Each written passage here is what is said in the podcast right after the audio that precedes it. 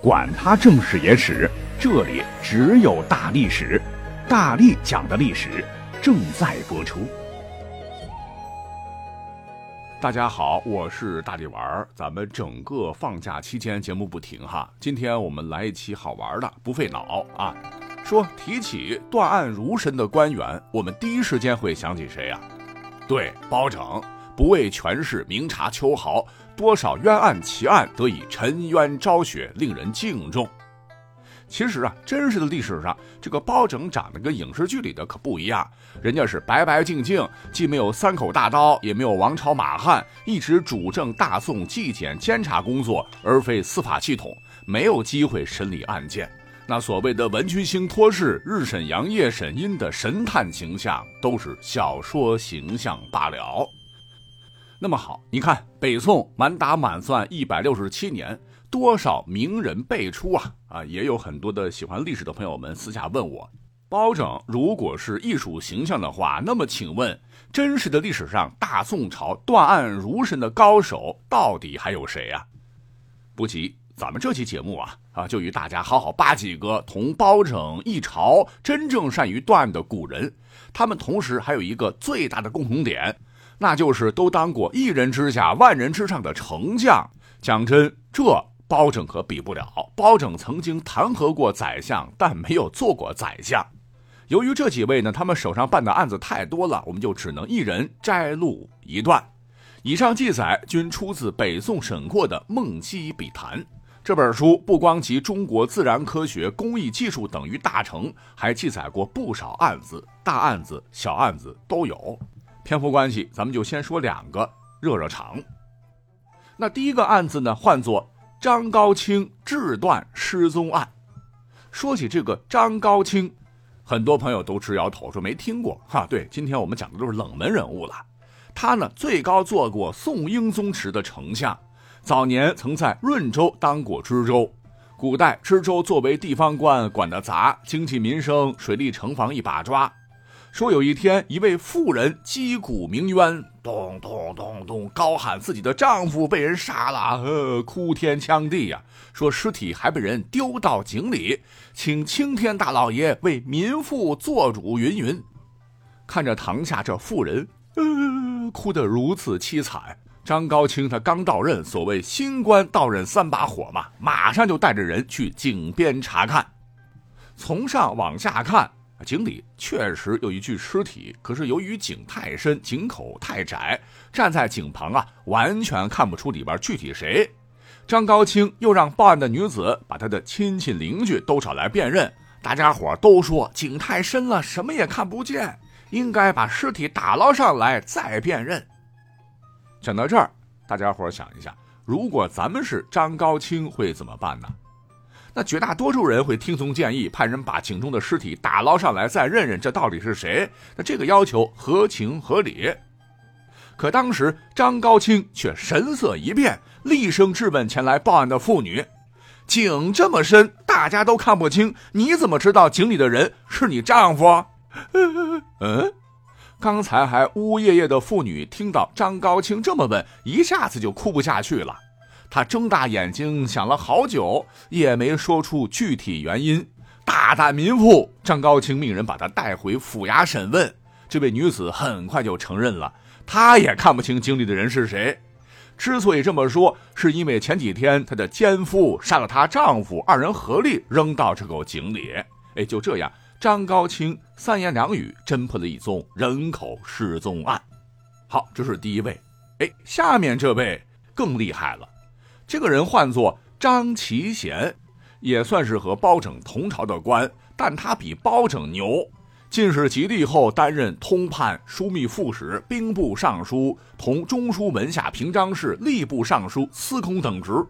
一文人，还曾率领边军和南禅的契丹作战，打得对方哇哇叫。他为相前后是二十一年，对北宋初期的政治、军事、外交各方面做出了极大贡献。正是对他评价还是蛮高的，但殊不知他也是一位善于断案的高手。你像是传唱千古的包拯怒铡陈世美，好像牵扯到皇家婚姻了哈，那其实是虚构的。而他老人家确实断过案，还管起了皇帝的家务事儿。讲真，那古代皇帝唯我独尊，最讨厌外人管自己家务事儿。一旦捅了娄子，那是触怒龙颜，吃不了兜着走。可这位大人用自己的智慧，将皇帝家搞得明明白白的，不得不让人直翘大拇指。这说起来，皇帝家大业大，那家务事的范围还是比较广的。那这次的事儿发生的不在皇宫，而是皇帝一个宠妃的娘家人给闹出来的。这个宠妃的娘家人分家。但家产太多，无论怎么分，是二分之一分还是三分之一分啊，兄弟两人都觉得对方占了便宜，自个儿吃亏了。于是乎，这二人都去找官府主持公道。地方官呢也不敢怠慢，一次又一次去丈量土地啊，然后计算房产，然后评估家里值钱的东西。可无论怎么分，俩人就是不满意，前前后后去了十几次都不行。最后，当地官员直接躺平了。爱咋地咋地吧，全县这么多事儿都给你们处理这玩意儿去了，我这衙门还不得关张喽？从现在开始，本官不管了。哈，于是这俩兄弟气呼呼的直冲到汴梁，想让皇帝这时的宋仁宗给评评理。皇帝哪有时间管这鸡毛蒜皮的事儿？可不管还不行，谁让这是宠妃的娘家人呢？那公说公有理，婆说婆有理，搅得皇帝也头疼。陈年烂谷子的事儿也摆上来，他也没办法一刀两断给个较为公正的说法。可给不出说法，这不是说皇帝无能吗？哎，正当皇帝焦头烂额的时候，张齐贤出现了。他对皇上说：“这件事儿啊，不是地方官能办理的，也不是皇上您应该办理的事情，还是交给我吧。”皇上一听，那那那，赶紧去办吧！这种破事儿，朕也不想看到了。你得一次搞定，若还是越扯越乱，火上浇油，让寡人难看，后果你可是晓得的。万没想到，从地方到皇帝这儿被搅得鸡飞狗跳的糟心事儿，张齐贤上去只说了几句话，双方马上停止争吵，握手言和。您猜他当时说的什么呀？肯定猜不出来哈。当时呢，他对互不服气的俩兄弟说。你们是不是都认为自己分的东西少，对方分的东西多？两兄弟都说对呀，啊，我分的那么少，他占了便宜。张齐贤就命人把这些话记下来，让他们两个人签字画押，然后让他们分别住到对方家里去，并且让他们现场直接交换不动产文书。哎，这就叫换位思考啊！既然都认为对方得的东西多，那就交换一下呗，多么简单的事情。俩兄弟一听啊，呃，不不不不不，大人，您别麻烦，我们突然觉得还是分的挺公平的啊，不劳您费心，我们马上打道回府。哎，都说清官难断家务事，可是张齐贤竟然用几句话把皇帝的家务事儿给判明白了，真是奇才。好，巴拉巴拉说了八分钟哈，讲了两个这个断案的故事吧。我猜想大家伙可能没听过瘾，觉得这个案子太简单了，不够曲折离奇呀。没关系，最后才是压轴的。我们就再来介绍一位北宋初年的名臣向敏中。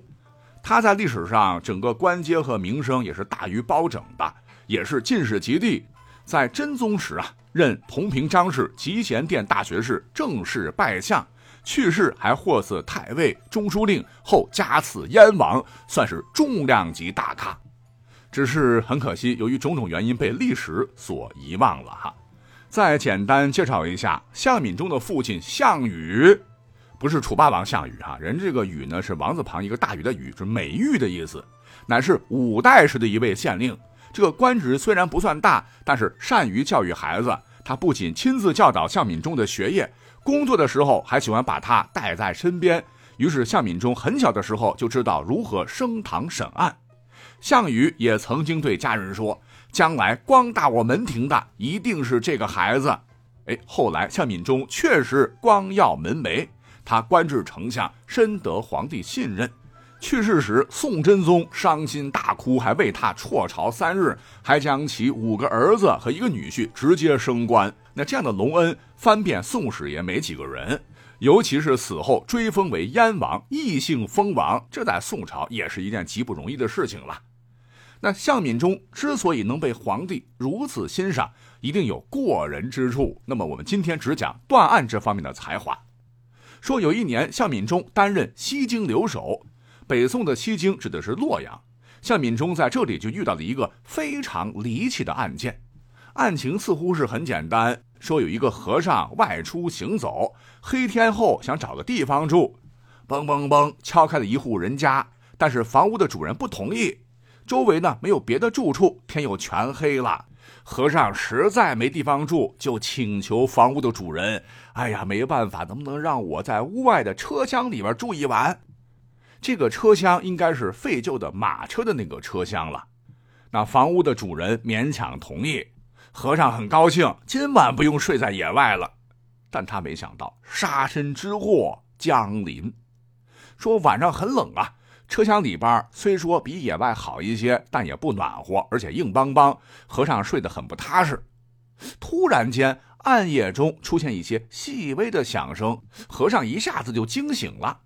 睡眼朦胧中，他看到一个贼人背着一个妇人，手里提着包裹，翻过墙头，噔噔噔就跑了。和尚吓得紧紧捂住嘴，一声都不敢吭，生怕这个贼人发现他回来把他给解决掉。等贼人走远后，这和尚又犯难了。说起来，贼人没有伤害自己，房屋的主人呢，自个儿在天黑时恳求房主收留自己，房主不同意。现在自个儿住在破车厢里，房主家里被偷了，甚至人都丢了，会不会怀疑到自个儿头上呢？说是我做的，到时候我可是百口莫辩。这样一想，和尚更睡不着了。他哆哆嗦嗦穿好衣服，手忙脚乱地跑了。谁知道这越忙越出乱子，他竟然没有看清路，跌倒在一口枯井中。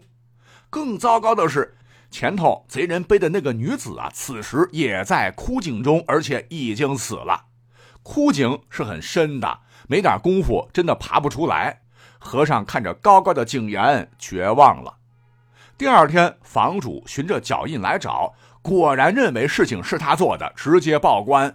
官兵来了，也认为他是凶手，直接扭送到衙门。县令也是这么认为的，直接定罪。和尚自然不承认，怎么可能是小僧啊？小僧什么也没有做过。但是没有用，不承认就打到你承认为止。啪啪啪，打板子啊，夹手指啊，种种酷刑用上。和尚细皮嫩肉，哈，最终是扛不住，屈打成招，再也不敢多说一个不字。犯罪嫌疑人认罪了，那案子也就结了。当地向上级汇报案情，哎，正好交到了向敏中手中。虽然说被告已经认罪，可是向敏中在看这个卷宗的时候，哎，发现事情并没有那么简单。他马上叫人把和尚带过来，单独审问。这时和尚已经被打怕了，即使换人审问，也不敢为自己申冤。向敏中就问他：“你杀人动机是什么？”和尚就只好编故事，主动往自个儿的头上泼脏水。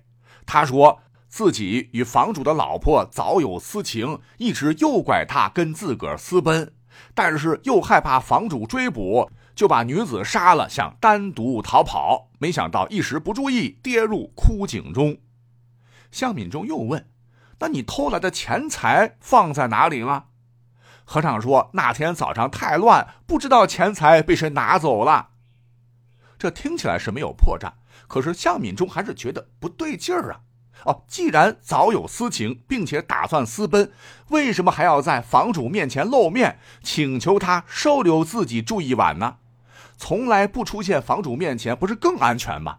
再者说。财物丢失也是一个疑问呐，这么多的钱财怎么可能悄无声息的被人拿走呢？向敏中不相信案件如此简单，但是和尚一口咬定自个儿杀人了，他也没有办法，只能派心腹去各处打探消息，希望能在秋后问斩前把事情真相查清楚。也许是佛祖保佑啊，功夫不负有心人，他的一位心腹很快就传来一个消息。说那天他在外边一个小面馆吃饭，这个老板非常热情。听说客人从西京来，就打听到：“客官，西京僧人杀人的案子不知道判了没？”心腹一听，故意道：“这案子啊，哎，已经结了。昨天僧人已经被砍了。”哎，老板叹息一声说：“如果这是件冤案，官府会如何处理呢？”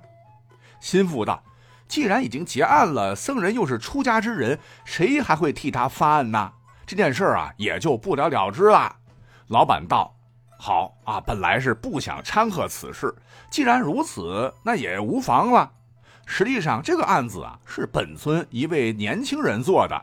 这是个浪荡子，勾引那家小娘子，想贪图他家的财产，得手后杀人灭罪。”心腹马上向老板询问了年轻人的住处，回去禀告了向敏中。后来经过搜查，在年轻人的家中查出了凶刀和赃物。僧人的不白之冤终被平反。听到这儿，您会说：“嗨，也没啥悬疑啊，比小说里的包拯差远了。”其实啊，文言文的记载很简单，毕竟是真实的历史，不是电影编剧编的。能刀下留人，不放过任何蛛丝马迹，让坏人绳之以法，这在古代人治社会是很难做到的。顺道，我们本集还挖了三位冷门大宋丞相的故事，就当推一乐吧。